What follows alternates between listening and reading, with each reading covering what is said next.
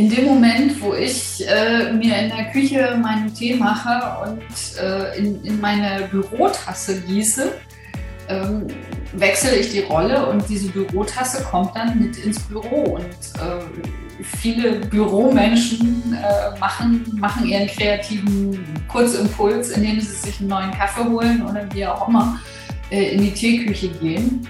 Äh, das kann ich auch. Und ich kann es mir aber auch bewusst machen und dass ich eben jetzt nur mal kurz in die Teeküche gehe, ohne zwischendurch die Wäsche aufzuhängen. Die hat Zeit, die kann ich nach Feierabend äh, aufhängen. Weil wenn ich im, in einem richtigen Büro wäre, dann könnte ich sie auch nicht aufhängen. Solange du deine Füße unter meinen Tisch deckst, hast du zu machen, was ich dir sage. Und was hat das Ganze mit äh, Homeoffice und Arbeitsplatz in deinen eigenen vier Wänden zu tun? Das beleuchten wir heute mal. Wo sind denn tatsächlich die Grenzen? Was hat die ein oder andere äh, Aussage auch für eine Wirkung? Und äh, was sind Do's und Don'ts? Oder was geht, was geht nicht? Am Arbeitsplatz in deinen eigenen vier Wänden. Dazu heute Sandra aus Münster und Sebastian aus Glaurau. Zusammen Sarah und Silvia im Raumgesundmacher Podcast.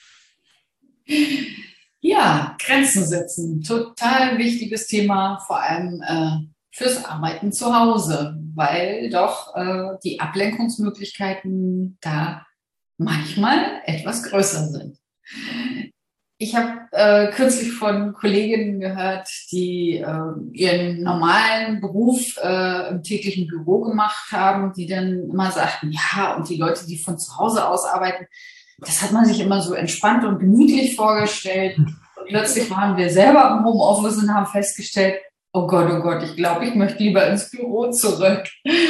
ne? Also das ist tatsächlich auch eine der Herausforderungen, denen sich äh, die, die, die Menschen, die sich entschließen, von zu Hause aus zu arbeiten, sei es äh, angestellt, aber genauso auch äh, sich selbstständig zu machen, äh, und das von zu Hause aus zu tun, wirklich eine große Herausforderung annehmen. Und gerade dann auch Frauen, die oft in, ähm, in der Rolle zu Hause natürlich auch schnell den Rollenwechsel zwischen ihren verschiedenen Aufgaben ähm, versuchen mitzumachen, die lernen meistens ganz schnell äh, dass das so nicht geht. Ne? Wenn die Waschmaschine piept, weil sie fertig ist, mitten in einem Gedankenprozess, der eigentlich noch abgeschlossen will, werden will, äh, dann zu überlegen, hänge ich jetzt die Wäsche schnell auf oder mache ich das jetzt hier erst zu Ende? Das, um nur so Kleinigkeiten zu nennen. Und da ist noch nicht mal der Gedanke, was koche ich zum Mittag? Und wenn die, wenn die Kinder nach Hause kommen und bis dahin will ich fertig sein und solche Sachen, die spielen dann natürlich alle mit rein. Und daher ist es wichtig, sich die Räume so zu gestalten, dass es eben auch möglich ist, diese Rollenwechsel sehr, sehr bewusst zu haben. Perfekt ist es natürlich, wenn wir unser eigenes Büro haben oder unseren eigenen Raum, dass wir sagen, okay, ich gehe jetzt da rein, ich mache jetzt die Tür zu und möglichst hängt draußen ein Schild, bitte nicht stören dran. Für den Fall, dass noch irgendjemand anders im Haus ist. Und dass das eben auch klar ist und auch gut kommuniziert wird für alle. Dass wenn die Tür zu ist, ist sie zu. Und dann gibt's nur Notfälle. Irgendjemand sagte mal, erst die 112 anrufen und dann Bescheid sagen, dass es brennt. Ähm, das das sind so die Regeln, die da, die dahinter stehen. Ähm, dass wir einfach uns auch in dieser Rolle selber klar sind und die auch entsprechend kommunizieren, dass die Rollen Zeitpunkte haben. Klar bin ich immer Mutter, klar bin ich immer Hausfrau, äh, kümmere mich um, um gewisse Dinge, die, die äh, zum Haushalt gehören, mit. Aber in dem Moment, wo ich in diesen Raum gehe, bin ich Unternehmerin, bin ich selbstständige, kreative, an meinem Unternehmen arbeitende Frau Und entsprechend haben dann die Kinder gerade keine Priorität und hat auch die Wäsche keine Priorität. Und mir das selber so zu bewusst, bewusst zu machen, ist ein Lernfortschritt. Auch den habe ich in, in meinen Jahren der Selbstständigkeit für mich finden dürfen und das dann wirklich auch konsequent durchzuziehen.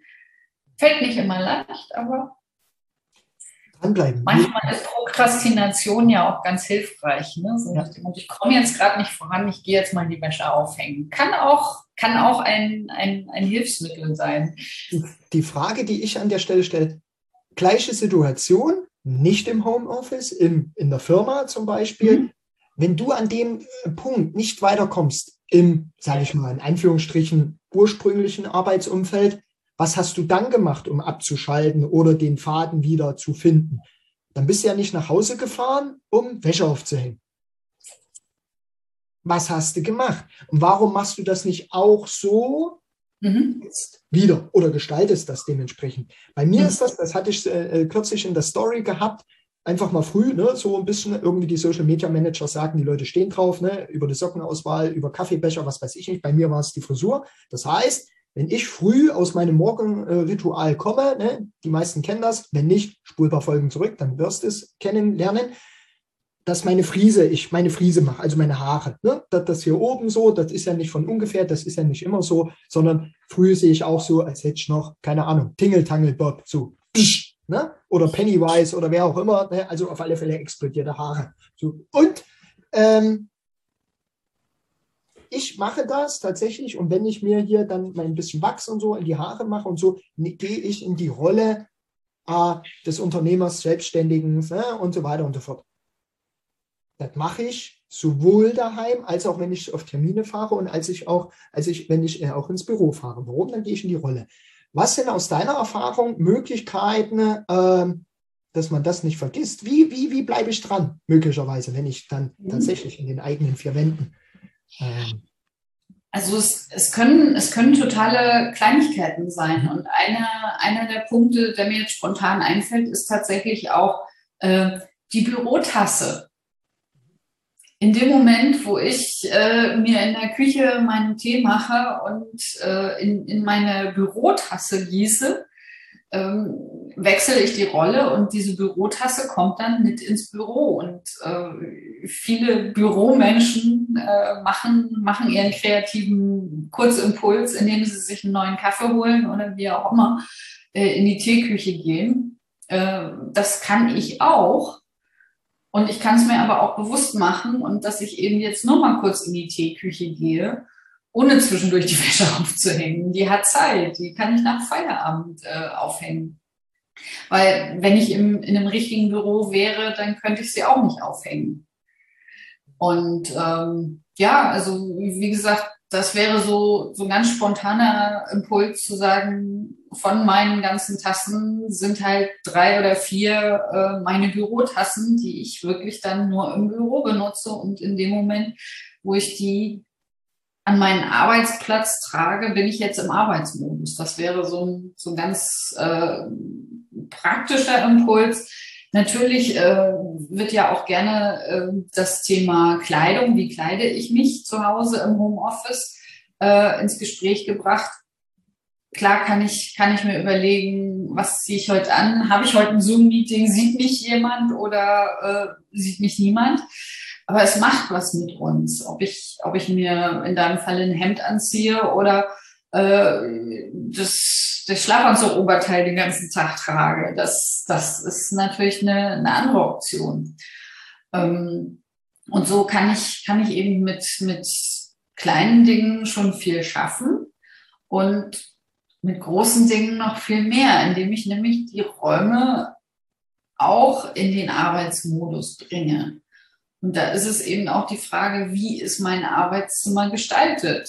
Ist es das ehemalige Gästezimmer, wie wir es bei mir schon hatten, oder ist es, ähm, ist es die, der Raum, wo alles, was aus der Familie üblich ist, äh, drin landet. Also ich kenne auch viele Beispiele, wo, wo Unternehmen in, in Bastel- und Kreativzimmern gegründet werden. wenn das Unternehmen ein Bastel- und Kreativunternehmen ist, ist das sicher eine Lösung. Aber sollte es ein strukturiertes Unternehmen sein, was tatsächlich mal der Fall war, ja. äh, eine, eine Kundin, die wirklich ihr Unternehmen gegründet hat mit dem oder mit der Maßgabe, Struktur und Ordnung in andere in andere Unternehmen zu bringen oder den anderen Unternehmen zu helfen, Struktur und Ordnung zu haben. Und die Hälfte ihres Büros hat man im Zoom-Ausschnitt nicht gesehen. Aber die Hälfte ihres Büros war ihr, ihr Hobby, ihr Kreativhobby mit Stoffen, Knöpfen, Nähmaschine und allem drum und dran. Das ist auch, äh, das ist einfach kreativ, das ist ihr Ausgleich, das passt auch. Da ist nur die Frage, wie sichtbar ist das im Büro? Und wenn sie dann morgens ins Büro kommt und eigentlich schreit der ganze Raum, bastel mit mir, wie viel Lust habe ich dann strukturiert und ordentlich zu arbeiten, ne? also Buchhaltung zu machen? Das sind die Dinge, die einfach da immer mit reinspielen und die wir uns bewusst machen dürfen.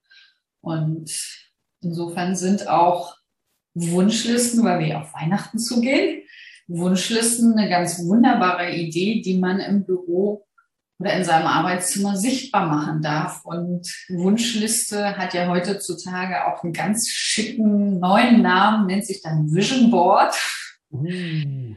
wo wir unsere, unsere Ziele und unsere Wünsche entsprechend dann äh, in die Räume bringen können. Und Vision Boards sind in, in meiner Welt ich sage ja immer, ich gestalte mit meinen Kunden das 3D-Vision Board, weil es ist nicht eine Pinnwand, wo ich ein paar Zeitungsschnipsel dranhänge, sondern es geht einfach darum, die Ziele wirklich so in den Raum zu bringen, dass sie dazugehören. Ja.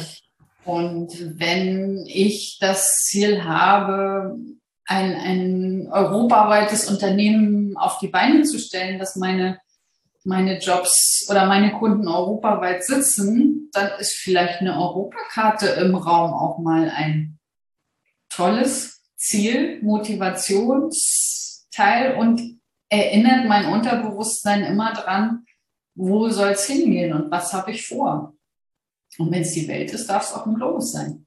Ja, eigener Kompass, ne? ganz wichtig. Mhm. Am Tag, im Alltag äh, kommen verschiedene Eindrücke, ähm, dann sind wir genauso reaktiv mhm. wahrscheinlich oder oftmals reaktiv.